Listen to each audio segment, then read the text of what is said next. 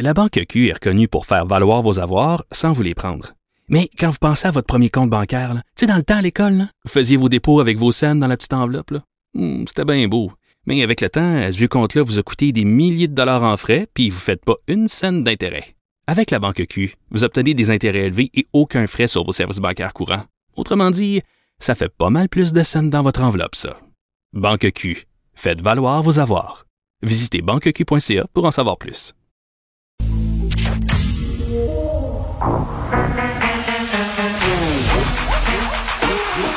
Elle a une opinion sur tous les sujets. Pour elle, toutes les questions peuvent être posées. Geneviève Peterson. Radio.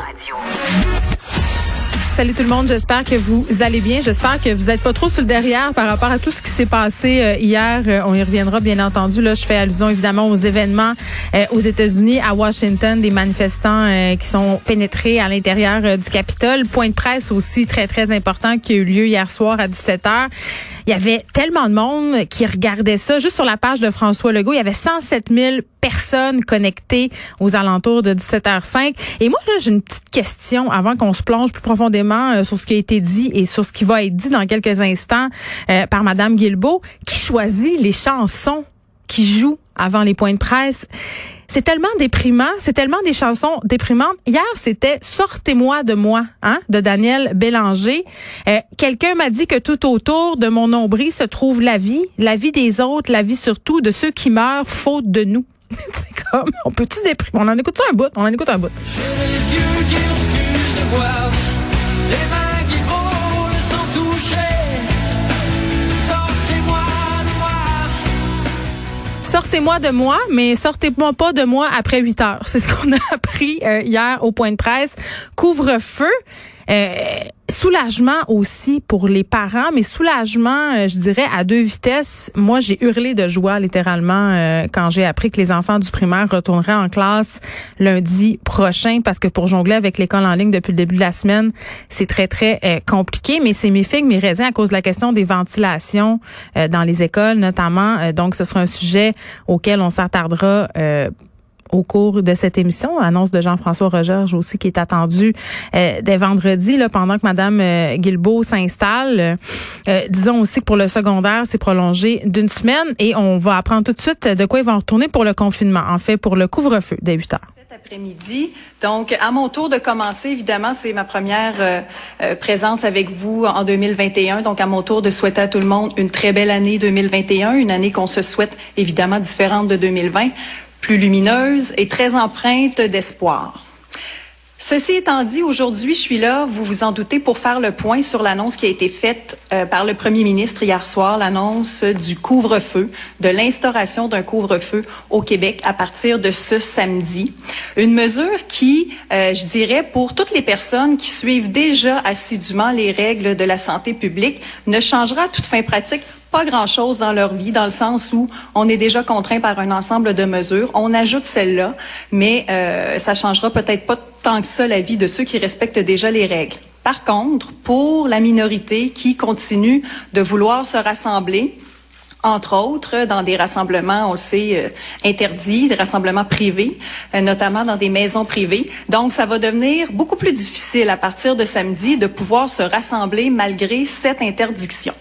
Donc, euh, je le reprécise, le couvre-feu va entrer en vigueur ce samedi 9 janvier, en vigueur pendant quatre semaines jusqu'au 8 février. Et je parle du couvre-feu, mais il y a aussi euh, un ensemble d'autres mesures là, que le premier ministre, dont le premier ministre a fait état hier, qui touchent entre autres les commerces euh, et qui touchent d'autres secteurs de la société. Évidemment, euh, cette instauration d'un couvre-feu vient avec euh, une surveillance et un travail policier qui auront cette responsabilité de faire respecter le couvre-feu à partir de samedi. Nos policiers, ils ont l'habitude de travailler en usant de discernement, en usant de jugement, et ils le feront encore une fois dans l'application de ces nouvelles règles et de ces nouveaux pouvoirs qui leur seront dévolus à partir de samedi. Donc, nos policiers qui d'ailleurs font un travail remarquable et soutenu depuis le début de la pandémie. Je veux prendre le temps, comme le fait le premier ministre hier, de les remercier très sincèrement pour la qualité du travail qu'ils font depuis dix mois. Ils sont eux aussi au front depuis le début de la pandémie et sont vraiment des alliés essentiels dans la lutte qu'on mène tous contre le virus de la COVID-19. Donc, un grand, grand, grand merci à nos policiers et à nos policières un peu partout au Québec. Le premier devoir, et je dirais même le premier intérêt d'un policier ou d'une policière au Québec, c'est de protéger la population, de protéger nos citoyens. C'est ce qui les anime euh, dans leur travail régulier, c'est ce qui les a animés aussi depuis euh, toutes ces, ces nouvelles règles et tout ce contexte inédit de la pandémie. Et c'est ce qui continuera de les animer dans l'application des règles liées au couvre-feu à partir de samedi. Ceci étant dit, au-delà de la sensibilisation, ils auront de fait, à partir de samedi, le pouvoir d'émettre des constats d'infraction, euh, des contraventions à ceux qui ne respecteront pas le couvre-feu à partir de samedi. Ce couvre-feu, il sera en vigueur, euh, nous l'avons dit, de 20 heures à 5 heures du matin le jour suivant. Donc, une personne qui va se trouver ou circuler en dehors de sa résidence entre 20 heures et 5 heures pourra se voir remettre une contravention. Les contraventions qui sont en rapport avec la loi sur la santé publique varient toujours de 1000 à 6000 dollars selon le cas. Et euh, on est en train de travailler, moi je suis en train de travailler avec euh, le ministère de la Justice et le directeur des poursuites criminelles et pénales pour nous assurer qu'à partir de samedi, nos policiers pourront disposer de constats d'infraction. Donc c'est cette même technicalité qu'on avait déjà abordée lors de précédentes annonces pour euh, de précédentes euh, nouvelles règles. Donc, c'est finalement ce qui se rapproche le plus d'une contravention en bonne et due forme ou euh, d'un- d'un ticket, si vous me passez l'expression. Alors, un constat d'infraction qu'on peut se voir remettre immédiatement d'un montant de 1000 dollars si on ne respecte pas le couvre-feu à partir de samedi 20h, 9 janvier. Euh, il y aura une rencontre aussi, puis je tiens à le dire parce que je veux, euh, je veux qu'on, je veux bien démontrer toute la collaboration qui peut exister entre les partenaires qui mettent en application toutes ces lois et ces règles qu'on instaure. Donc, il y aura une rencontre demain entre nous, au ministère de la Sécurité publique, les corps policiers, le ministère de la Justice et le directeur des poursuites criminelles et pénales pour justement clarifier l'ensemble de ces nouvelles règles, clarifier les pouvoirs qui sont attribués aux policiers à partir de samedi et s'assurer que le tout sera pleinement opérationnel pour pouvoir s'appliquer dès 20 heures samedi. Évidemment, le gros bon sens commande qu'il y ait des exceptions à l'application de ce couvre-feu. C'est un couvre-feu qui est en vigueur pour l'ensemble de la province, mais euh, c'est sûr qu'il y aura toujours des exceptions, des gens qui, doivent continuer de pouvoir travailler, des secteurs qui doivent continuer de fonctionner et des situations qui vont continuer d'arriver. Donc, il y aura une série d'exceptions qui vont être prévues à l'application de ce couvre-feu. Il y a euh, des exemples de ces exceptions qui sont disponibles sur le site Internet québec.ca, mais euh, entre autres exceptions euh, et qui relèvent du gros bon sens, il y a évidemment tous ceux qui doivent continuer de travailler, qui font un travail essentiel. On pense aux travailleurs de la santé, on pense euh, à des gens qui doivent faire du transport de marchandises, du transport de biens au Québec. Donc ces gens-là seront autorisés, bien sûr, à se déplacer entre 20 heures et 5 heures pour aller travailler. Il y a aussi des situations qui, qui peuvent être nécessaires, par exemple, pour aller chercher un médicament à la pharmacie pour soi ou pour quelqu'un avec qui on habite. Il y a des euh, situations où on doit prêter assistance à quelqu'un, où on doit se rendre au chevet d'une personne euh, en fin de vie. Donc, il y a un ensemble comme ça de circonstances qui font qu'il y a des, des occasions où les gens auront le droit de circuler, mais ça va prendre une bonne raison pour pouvoir circuler.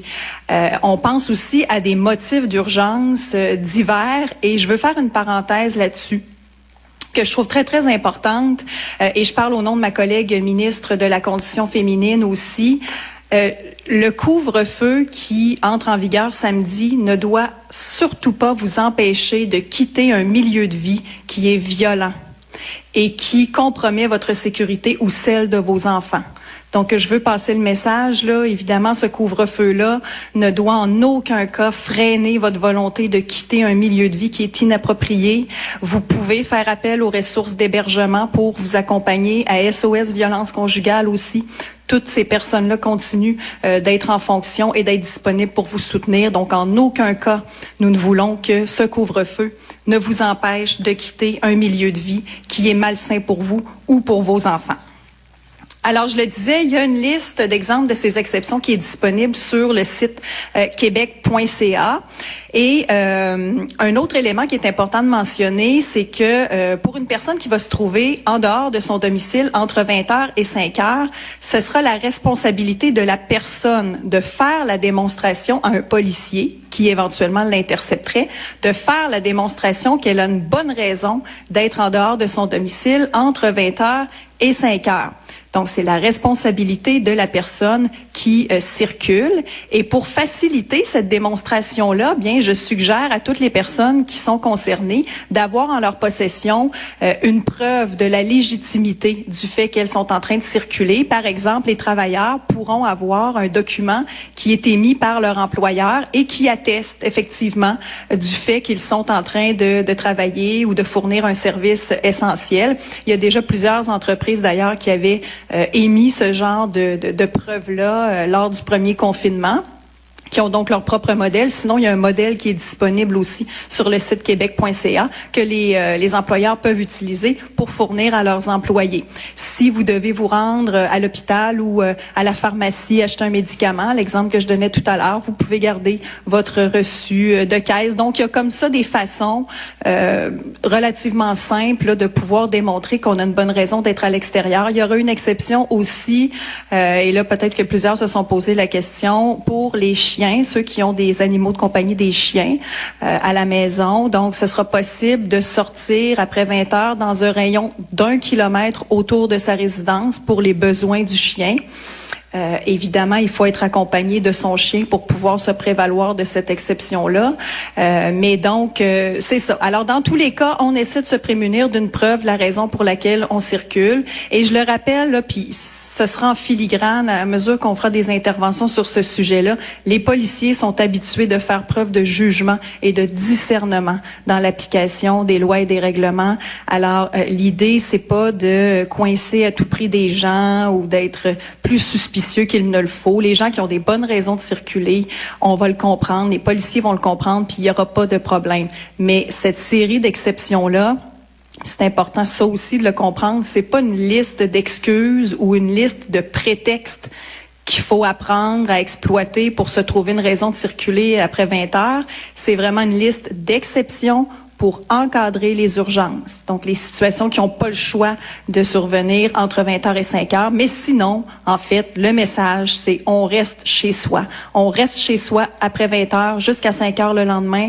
On ne va plus chez nos amis. On ne fait plus de parties. On ne fait plus de rassemblements qui étaient déjà interdits de toute façon. Mais cette nouvelle mesure-là qui s'ajoute à tout le reste, c'est vraiment pour s'attaquer à ce euh, fléau qui a, qui a perduré. Quand je dis fléau, c'est une minorité de gens, encore une fois Mais quand même, euh, ça a perduré, cette, euh, euh, occurrence de rassemblement privé et ça nuit à notre situation épidémiologique. On a trop de cas, notre réseau de la santé est presque proche du point de rupture dans certains coins de la province. Donc, on évite de circuler. Et si on le fait, on essaie d'avoir une preuve avec nous pour faciliter le travail des policiers et pour se faciliter la vie à soi aussi. Alors, je terminerai là-dessus en répétant que je je veux remercier vraiment beaucoup les Québécois parce que on prend pas de plaisir à faire ces annonces-là. Le premier ministre hier, moi aujourd'hui, tout le monde est tanné de la pandémie, tout le monde est tanné de se faire ajouter des nouvelles règles ou de recycler des anciennes règles. On se reconfine, on l'a déjà vécu au printemps, on, le, on le vit encore aujourd'hui. Mais la grosse différence avec la première vague puis avec le début de la pandémie, c'est que là, l'espoir, l'espoir très concret, la lumière au bout du tunnel, on la voit, elle est à portée de main. On achève, la pandémie achève, le vaccin est arrivé, on est en train de vacciner, on a près de 50 000 vaccins déjà d'administrer au Québec. Vous connaissez la liste de priorités. On commence par les personnes vulnérables, personnel du réseau de la santé. Une fois que ce sera fait, on aura une belle étape de franchie dans l'immunité euh, collective ou disons la protection collective qu'on recherche contre le virus. Donc, la bataille n'est surtout pas gagnée. Faut pas penser que ça va finir demain matin, mais au moins cet espoir concret, on l'a avec le vaccin qui s'en vient. Donc, pour chaque nouvelle règle, euh, un peu agaçante qu'on qu'on doit ajouter pour l'instant, le temps que cette saga de la pandémie se termine, on a au moins cet espoir auquel on peut se raccrocher avec le vaccin. Donc, je vais terminer en vous remerciant à nouveau énormément pour votre collaboration. On sait que vous êtes fatigués, on sait que vous êtes tannés, mais euh, on vous remercie. C'est grâce à vous si on aura traversé cette pandémie quand ça va être un jour derrière nous. Et je veux remercier aussi encore une fois nos policiers, notre personnel du réseau de la santé, tous nos citoyens qui nous permettent de traverser cette pandémie tous ensemble. Un gros merci tout le monde. C'était Geneviève Guilbeault qui expliquait euh, les tenants et aboutissants euh, de ce couvre-feu qui entrera en vigueur euh, ce samedi et qui tiendra jusqu'au 8 février. Geneviève Guilbeault, vice-première ministre, ministre de la Sécurité publique. Et pour vrai, toujours un aplomb assez phénoménal. Madame Guilbeault, elle est limpide, elle est claire et je trouve qu'elle est aussi fédératrice. regardez, là, ça changera pas grand-chose dans la vie de ceux qui respectaient déjà les consignes. Elle a commencé par dire ça et je trouve qu'elle a parfaitement raison. Peut-être pour ceux qui font des activités qui ont l'habitude de sortir le soir euh, avec les enfants après 20 heures. Et je sais qu'on est plusieurs. Moi, ça me concerne, là. Souvent, t'arrives chez vous, tu fais ton espèce de routine euh, de l'après-école. Donc, dans ce cas-ci, euh, c'était l'école à la maison. Tu fais ton souper, puis quand tu peux souffler un peu, puis peut-être sortir aller glisser au parc, euh, il est déjà 20 heures. Donc, peut-être inverser les affaires, donner une collation aux enfants, puis sortir plus tard. Mais tout ça s'aménage. Tout ça se gère parfaitement bien. il faut pas paniquer, à mon sens, puis il faut pas capoter. Puis ça me fait rire parce qu'on dirait que dès une affaire, dès qu'une chose devient interdite, on dirait qu'elle devient attirante. Là, tout à coup, parce que tu peux pas, là, parce que tu dis oh mon Dieu, après 20 heures, je t'ai enfermé chez nous. Là, tu penses à toutes les affaires que tu pourrais faire, mais dans le fond, ni vous ni moi, on fait des affaires euh, hein, très spectaculaires en dehors de notre maison, passer 20 heures. Bon, puis comme je le disais, peut-être pour ceux qui font du de la course à pied, euh, du sport, mais on fait ça vraiment pour limiter les rassemblements privés dans les maisons, parce que c'est ça qui se passe en ce moment et c'est ça qui nous fait mal. Et euh, hier, je parlais avec le, maire des îles de la Madeleine, puis je sais qu'il y a d'autres maires de petites municipalités aussi qui sont plus ou moins pour ça, le couvre-feu. Bon, dans le cas des c'est une île, fait que ça, c'est assez particulier. Ils n'ont pas eu de cas depuis longtemps. Mais c'est pas parce que tu dans une petite ville au nord du Québec puis qu'il y a presque pas de cas que le couvre-feu euh, est inefficace et, n'est pas approprié parce que les gens se réunissent un peu partout au Québec. C'est pas un phénomène de grande ville. Euh, puis pour ceux qui ont peur de la police, euh, elle l'a bien dit, il faudra faire preuve de discernement, de jugement. On va aux questions de vous limiter à une question, une sous-question par journaliste. Et nous allons débuter avec Claudie Côté de TVA. Bonjour, euh, Madame Guilbeault. Ma question concerne euh, les patrouilles policières. Donc, vous dites que vous allez être en discussion avec les différents corps policiers demain. Est-ce qu'on va augmenter le nombre de policiers ou de patrouilleurs dans les quarts de nuit, puisque le va de 20h à 5h? Euh, et est-ce qu'il y a des secteurs ou des villes qui vont être particulièrement ciblés pour la patrouille policière? Oui, merci. En fait, euh, on est déjà, nous, en discussion au ministère de la Sécurité publique. On est en discussion permanente avec les corps de police, surtout en temps de pandémie. Là, il y a beaucoup de choses qui changent continuellement. Donc, on est vraiment en discussion constante à mesure pour ajuster l'application des diverses lois, euh, euh, des diverses règles et règlements. Donc, ça, ça se fait déjà. Ce que j'ai dit, c'est que demain, il y aura vraiment cette rencontre avec les instances judiciaires, le DPCP, la justice, parce que quand on parle de pouvoir donner des amendes, il y a toujours le ministère de la Justice qui a un rôle important à jouer là-dedans.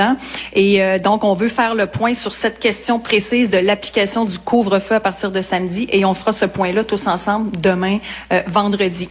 Sinon, pour ce qui est des patrouilles, et la présence policière, la visibilité, la façon d'intervenir et tout ça, ce sera la discrétion des corps de police. Nous, ce dont on s'assure, c'est que les corps de police soient bien outillés. Donc, la demande qui revient tout le temps, puis j'en parle souvent à chaque fois qu'on met des nouvelles règles, moi, ma volonté, c'est qu'on s'assure de donner des pouvoirs et des outils de travail clairs et opérationnel à nos policiers. C'est ce qu'on a fait et c'est ce qu'on euh, et, c'est ce qu'on fera dans le décret là, qui serait éventuellement accepté pour mettre en application ce couvre-feu.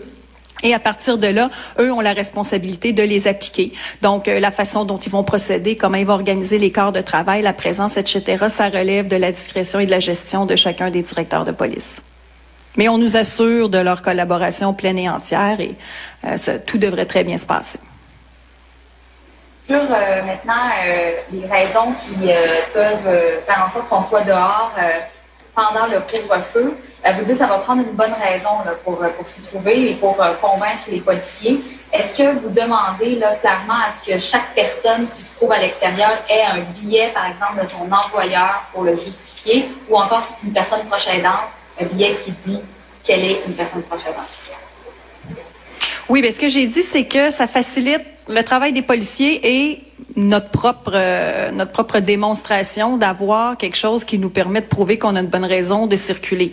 Donc euh, effectivement l'attestation par l'employeur, je dirais que c'est vraiment la meilleure façon de prouver qu'on est en train de d'aller travailler. Euh, bien sûr que si un infirmier est en train de se déplacer pour aller travailler puis il montre sa carte d'hôpital, ça tombe sous le sens que le policier va dire c'est parfait, il n'y a pas de problème.